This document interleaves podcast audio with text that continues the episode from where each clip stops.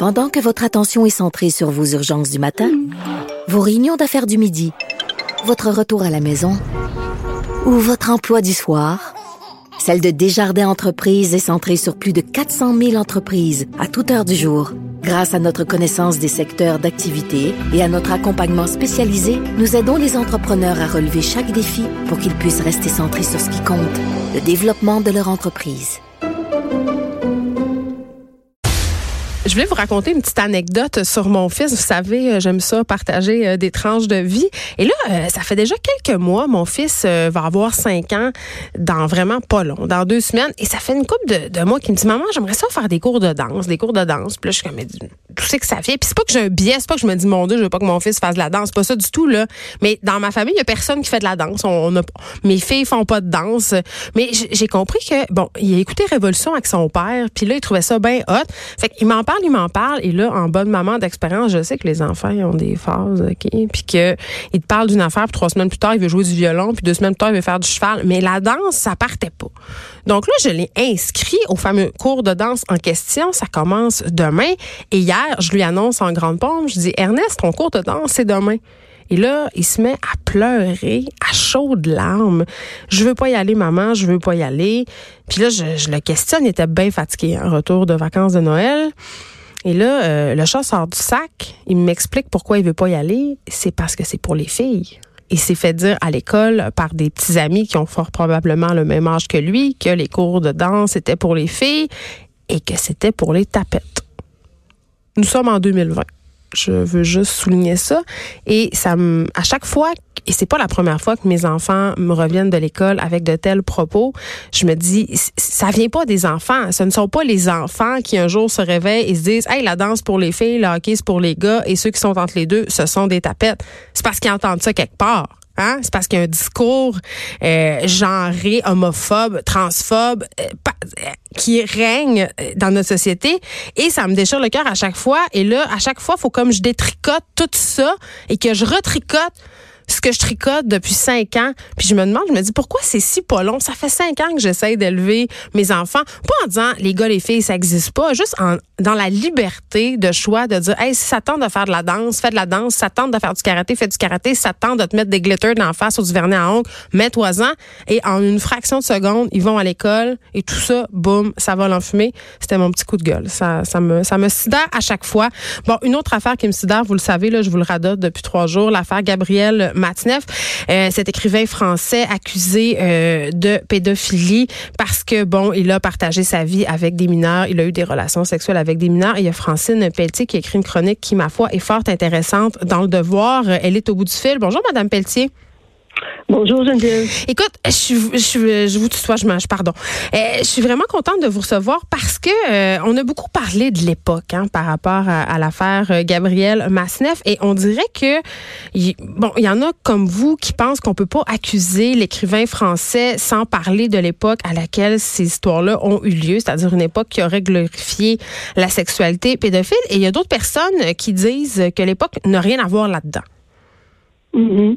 En fait, ma chronique a été euh, écrite en réaction à deux chroniques, celle de Christian Rioux, donc qui a beaucoup fait jaser là et qui a qui a déjà euh, répondu à Patrick Lagacé, qui l'a repris euh, dans la presse, etc. Mais aussi et, et, et, Christian laissait entendre. mon problème avec la chronique de Christian, c'est pas le problème que Patrick Lagacé exprimait, c'est pas que je pensais qu'il entérinait la pédophilie, euh, mais qu'il accusait l'époque, parce qu'il ce qu'il disait, Christian, il a été un des premiers à le faire ici. Il disait euh, on a on a passé l'éponge sur Gabriel Matineff parce que l'époque, euh, les intellectuels français à l'époque ont, ont, ont, entériné la, la, la toute la fameuse liberté sexuelle, euh, les, les, mai 68 avec ses interdits, euh, l'interdiction d'interdire, etc., faisait en sorte qu'on on a, c'était possible de tout faire. Il y avait une liberté sexuelle absolue. Euh, et donc, Mais c'est pas euh, seulement en France, Madame Pelletier. Au Québec, il y avait des communes. Je veux dire, il y a des histoires d'écrivains qui faisaient des orgies devant des enfants. Il y a 60, les années 60 et 70 ont eu lieu, la contre-culture, etc., ont eu lieu partout.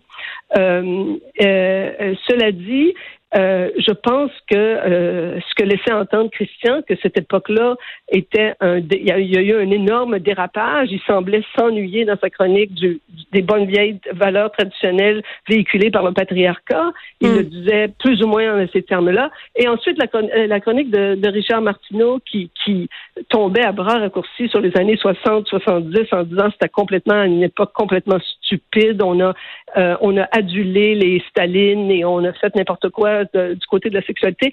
Et donc, j'ai cru, comme comme j'ai vécu une partie de cette époque-là. Oui, c'est ça, vous étiez là? Euh, ben, pas, euh, dans les années 60, j'étais un peu jeune.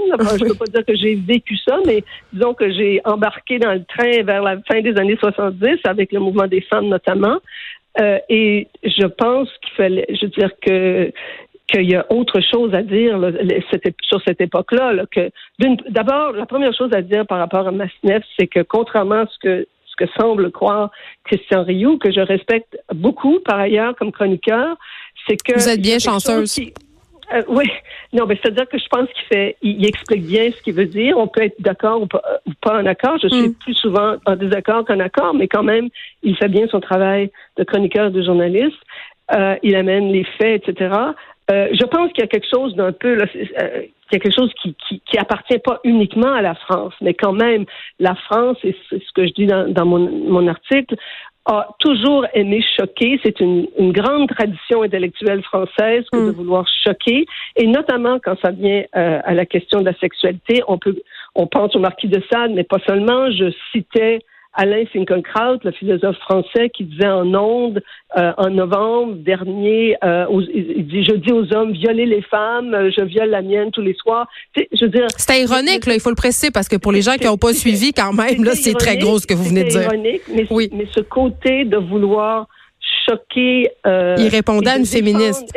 oui, oui, mais c'est un exemple parmi d'autres. Mais là, je, faisais une longue liste là, de, histoires d'eau en, passant par euh, Catherine Deneuve qui défendait euh, les hommes dans la foulée. Il y a quelque chose où on, on, a, on a tendance à vouloir défendre la sexualité quelle qu'elle soit parce que la liberté sexuelle est immensément importante, particulièrement euh, en France, euh, il, il, semblerait. Euh, donc ça, c'est une chose que je voulais remettre en perspective, mais surtout que c'est un peu facile de, de, de, voir avec le recul les années 60-70 comme un espèce de dévergondage collectif absolu, mais ça a été beaucoup plus que ça. Là.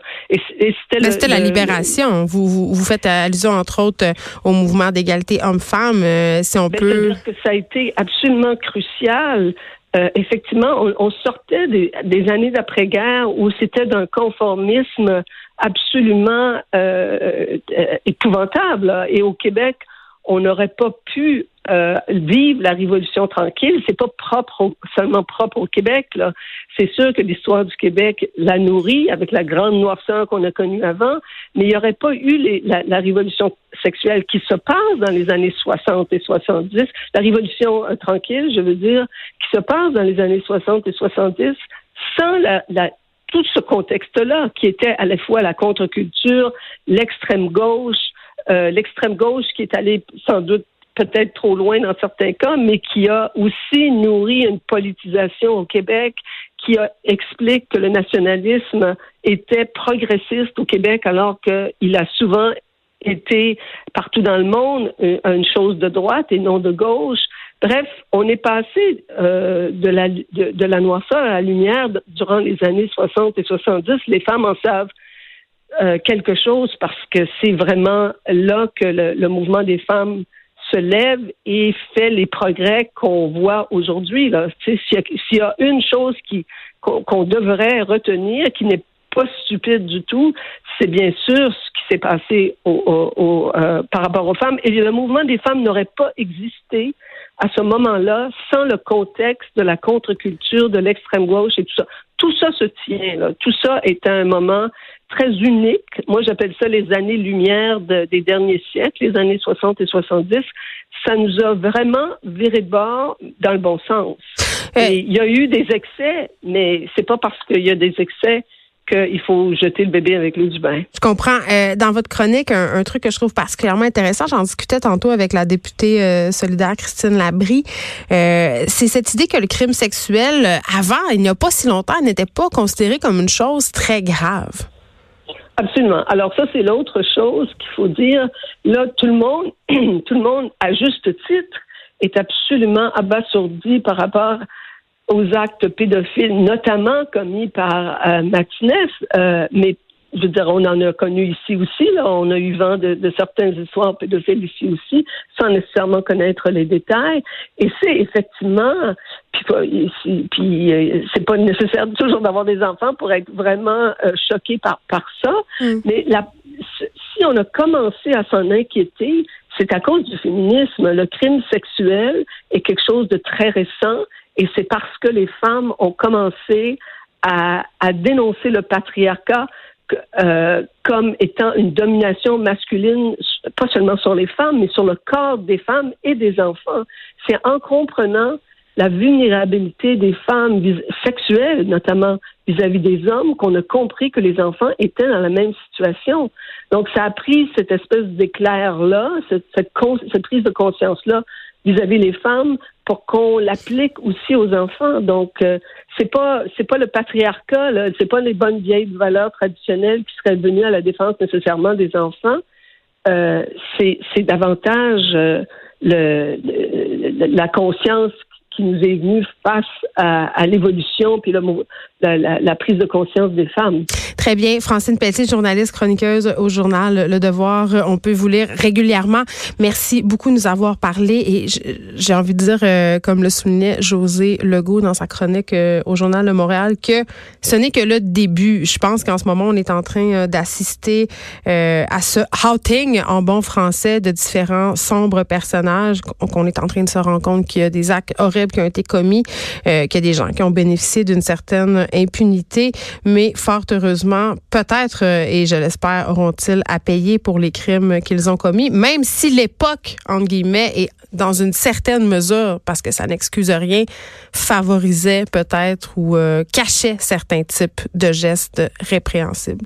Cube Radio.